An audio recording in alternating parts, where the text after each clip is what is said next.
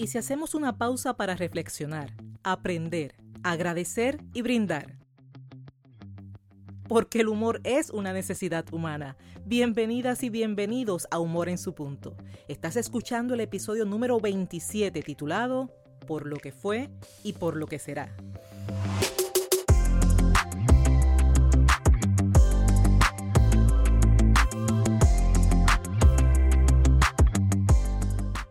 Gracias siempre por escuchar Humor en su punto, el podcast donde ganas conocimientos y estrategias para trabajar en tu progreso personal y profesional, teniendo el humor como punto clave de tu transformación. Sabes que Humor en su punto llega a ti todos los miércoles, cuando al despertar tomas tu celular y el episodio de la semana estará listo para ser escuchado, mientras desayunas, mientras conduces, desde la tranquilidad de tu hogar, donde quieras, cuando quieras y cuantas veces quieras. En este episodio te invito a repasar las acciones y los resultados del año 2020, todo con la intención de reflexionar, aprender, agradecer y brindar. Repasamos cuatro áreas principales como lo son la salud, las relaciones, las finanzas y la espiritualidad, todas y cada una con el poder de afectar o engrandecer tu buen humor. Te habla Esther Quintero, doctora en psicología clínica, conferencista transformacional centrada en el humor terapéutico y la feliz y orgullosa autora del libro Captura el enfoque. Y soy yo quien te pide que si tienes un iPad, iPhone o cualquier dispositivo con el sistema iOS, te estoy pidiendo tu respaldo al ingresar al Apple Podcast y asignar una valoración de 3, 4 o 5 estrellas, a la vez que dejas tu comentario dejándome saber cómo Humor en su punto ha sido útil para ti. Si lo tuyo es el sistema Android o Windows, selecciona la plataforma de tu preferencia, suscríbete a Humor en su punto y deja tu comentario. De esta forma, me ayudas a hacer crecer esta comunidad y permitimos que Humor en su punto sea cada vez más visible, logrando llegar así cada día a más personas que al igual que tú y que yo, tienen el sincero deseo de progreso y bienestar. Y sabes que por eso desde ya te estoy dando las gracias. Y luego de esa petición te hablo a ti, a ti que estás interesado en desaprender, aprender y emprender, es ahora, cuando con mente alerta y receptiva, hablamos por lo que fue y por lo que será. Este episodio es publicado un 30 de diciembre. Estamos a solo horas de finalizar el año 2020 y darle la bienvenida al 2021. ¿Qué tendremos? Nuevos días, nuevas semanas, nuevos meses, nuevo año. La importancia estriba en determinar cuál será la diferencia. De lo contrario, iniciará, seguirá y terminará sin gran trascendencia.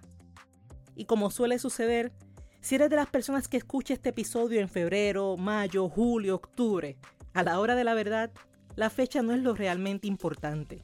Lo importante es la revisión, tu actitud y tu determinación. Al final de cuentas, Eres tú quien establece y crea sus propios ciclos. Lo importante es que comiencen. Y con esta revisión, ¿qué es útil? Te será útil prevenir la frustración, el estancamiento, sentirte atrapado o atrapada en un tiempo que vuela, así como también te va a ser útil al promover el progreso, la determinación, el dinamismo, el bienestar y por supuesto tu buen humor. Brindando por lo que fue y por lo que será, te pido que nos unamos hoy en una intención de repasar aquellas áreas de nuestra vida y ver cómo fueron manejadas durante el año 2020. Considera este tiempo como uno de revisión en aspectos importantes. Usa dos de tus recursos principales, que son tu tiempo y tu energía, para revisar cuáles han sido tus costumbres, tu forma de ser y actuar, tus hábitos, tus formas de manejar las situaciones y determinar cómo continuar. Todo esto, enmarcado en los temas salud, relaciones, finanzas y espiritualidad. Con esta revisión estarás en postura de conocer cómo termina tu año, pero más aún en determinar cómo deseas que empiece el siguiente. Siendo así, toma lápiz papel, busca tu aplicación de anotaciones, lo que sea, y revisemos cada área, mientras que en cada una brindamos por lo que fue y por lo que será. Comencemos con el tema de la salud. Dice Mahatma Gandhi, abogado político y activista, que la salud es la riqueza real y no piezas de oro y plata. Y si algo queda claro, es que este 2020 resaltó la importancia de la salud, colocando en la mira el riesgo de perderla y las implicaciones de esa posibilidad. La salud tomó un papel protagónico al punto de que las personas comenzaron a desearse salud, tanto en los saludos como en los mensajes. Mas independientemente de las razones por las que el 2020 estuvo enfocado en el cuidado de la salud, es recomendable tener la salud como esos temas de valor que deben ser considerados al momento de establecer tus prioridades. Ten presente que para lograr cada uno de tus propósitos, es valioso contar con un cuerpo saludable que te respalde. Y aunque es cierto que pueden surgir situaciones fuera de tu control que atenten con tu salud, es justamente esa la diferencia, que fueron situaciones fuera de tu control. Siendo así, más que control, asume responsabilidad por tu salud física, mental y emocional. Haz de tu salud la casa en la que habitarán tus ideas, tu creatividad, tus proyectos, tu ingenio, tu buen humor. A continuación, te presento un grupo de preguntas que te ayudarán a evaluar y reflexionar sobre este tema. Así que en el año 2020, ¿cuántas veces te enfermaste? ¿Cuál o cuáles fueron los diagnósticos? Y mucho más allá del diagnóstico, ¿cuál fue la causa? Y al pensar en la causa, presento ante ti el hecho de que existen condiciones físicas cuya causa es de carácter emocional. ¿Existen aspectos emocionales que están afectando tu salud física? Si en el 2020 en algún momento perdiste la salud, ¿estabas preparado? ¿Qué implicaciones tuvo para ti? ¿Fueron económicas, sociales, laborales, familiares? ¿Qué hiciste para mejorar tu salud? Pero más aún, ¿qué harás de ahora en adelante para lograrlo? ¿Cuál o cuáles han sido las implicaciones de tu salud en tu buen humor? Y en este tema, te invito a escuchar o repasar el episodio número 4, Humor con salud se paga.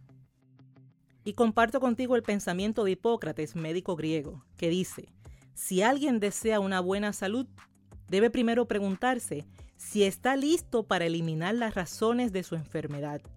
Solo entonces es posible ayudarlo. De nada sirve curarse si se mantienen los hábitos que nos devuelven a la enfermedad. Por lo tanto, por lo que fue y por lo que será. Explora la actividad física, la alimentación, la limpieza del organismo y por supuesto la risa. El segundo tema a considerar son las relaciones. El autor conferenciante y profesor estadounidense Stephen Covey expone que la tecnología reinventará los negocios, pero las relaciones humanas seguirán siendo la clave del éxito.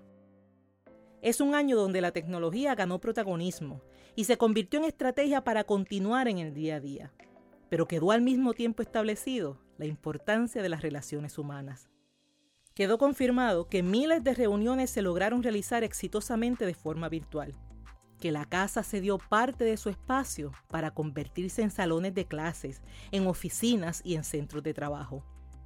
También quedó claro que una o dos semanas en la casa podía ser manejable, pero que cuando el tiempo pasó, hasta qué punto la casa seguía siendo un hogar, hasta qué punto el tiempo propio estaba protegido. Y al llegar la Navidad, ¿cuándo podremos unirnos nuevamente en una fiesta familiar libre de riesgos?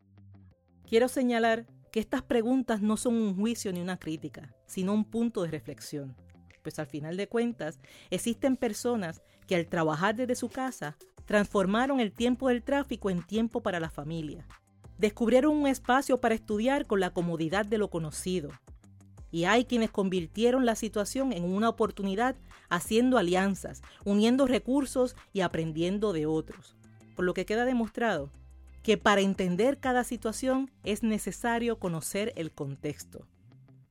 ¿Qué te parece si le damos una mirada a tus relaciones durante el año 2020? Es por eso que a continuación te presento un grupo de preguntas que te ayudarán a evaluar y reflexionar sobre este tema. Y estas son, ¿con quién me relacioné durante este año? Considera las nuevas relaciones, considera cómo trascendieron las relaciones tradicionales y considera aquellas relaciones que tuvieron la oportunidad de retomarse. ¿Cuáles relaciones finalizaste? Pero sobre todo, ¿cuál fue la razón? Date la oportunidad de conocer lo que no fue de tu agrado así como explorar tu responsabilidad al respecto. ¿Qué relaciones iniciaste? ¿Dónde las conociste? ¿Cómo? ¿Qué te llamó la atención? ¿Quién se queda? ¿Y a quién dejaste ir? ¿Qué aportaciones hiciste para las personas que estuvieron a tu lado? ¿Y cómo puedes aportar en el 2021 para las que estarán presentes y para las que llegarán? ¿Cuáles han sido las implicaciones de tus relaciones en tu buen humor? Y en este tema, te invito a escuchar o repasar el episodio número 13 titulado Crea relaciones de valor. Por lo que fue y por lo que será, anota en una lista las relaciones significativas del 2020 y describe sus características. Deja claro cuáles son esas cualidades que te engrandecen, así como las acciones con las que tú engrandeces a otras personas. El tercer tema es el área de finanzas. El consultor de estrategia de negocios conocido como Morris Dieck establece que las finanzas son 80% mente y 20% monedas y billetes. Las finanzas son ese tipo de temas inevitables cuando se trata de revisión y bienestar. Más que dar importancia al dinero, se trata de la psicología que envuelve todo lo relacionado a las finanzas.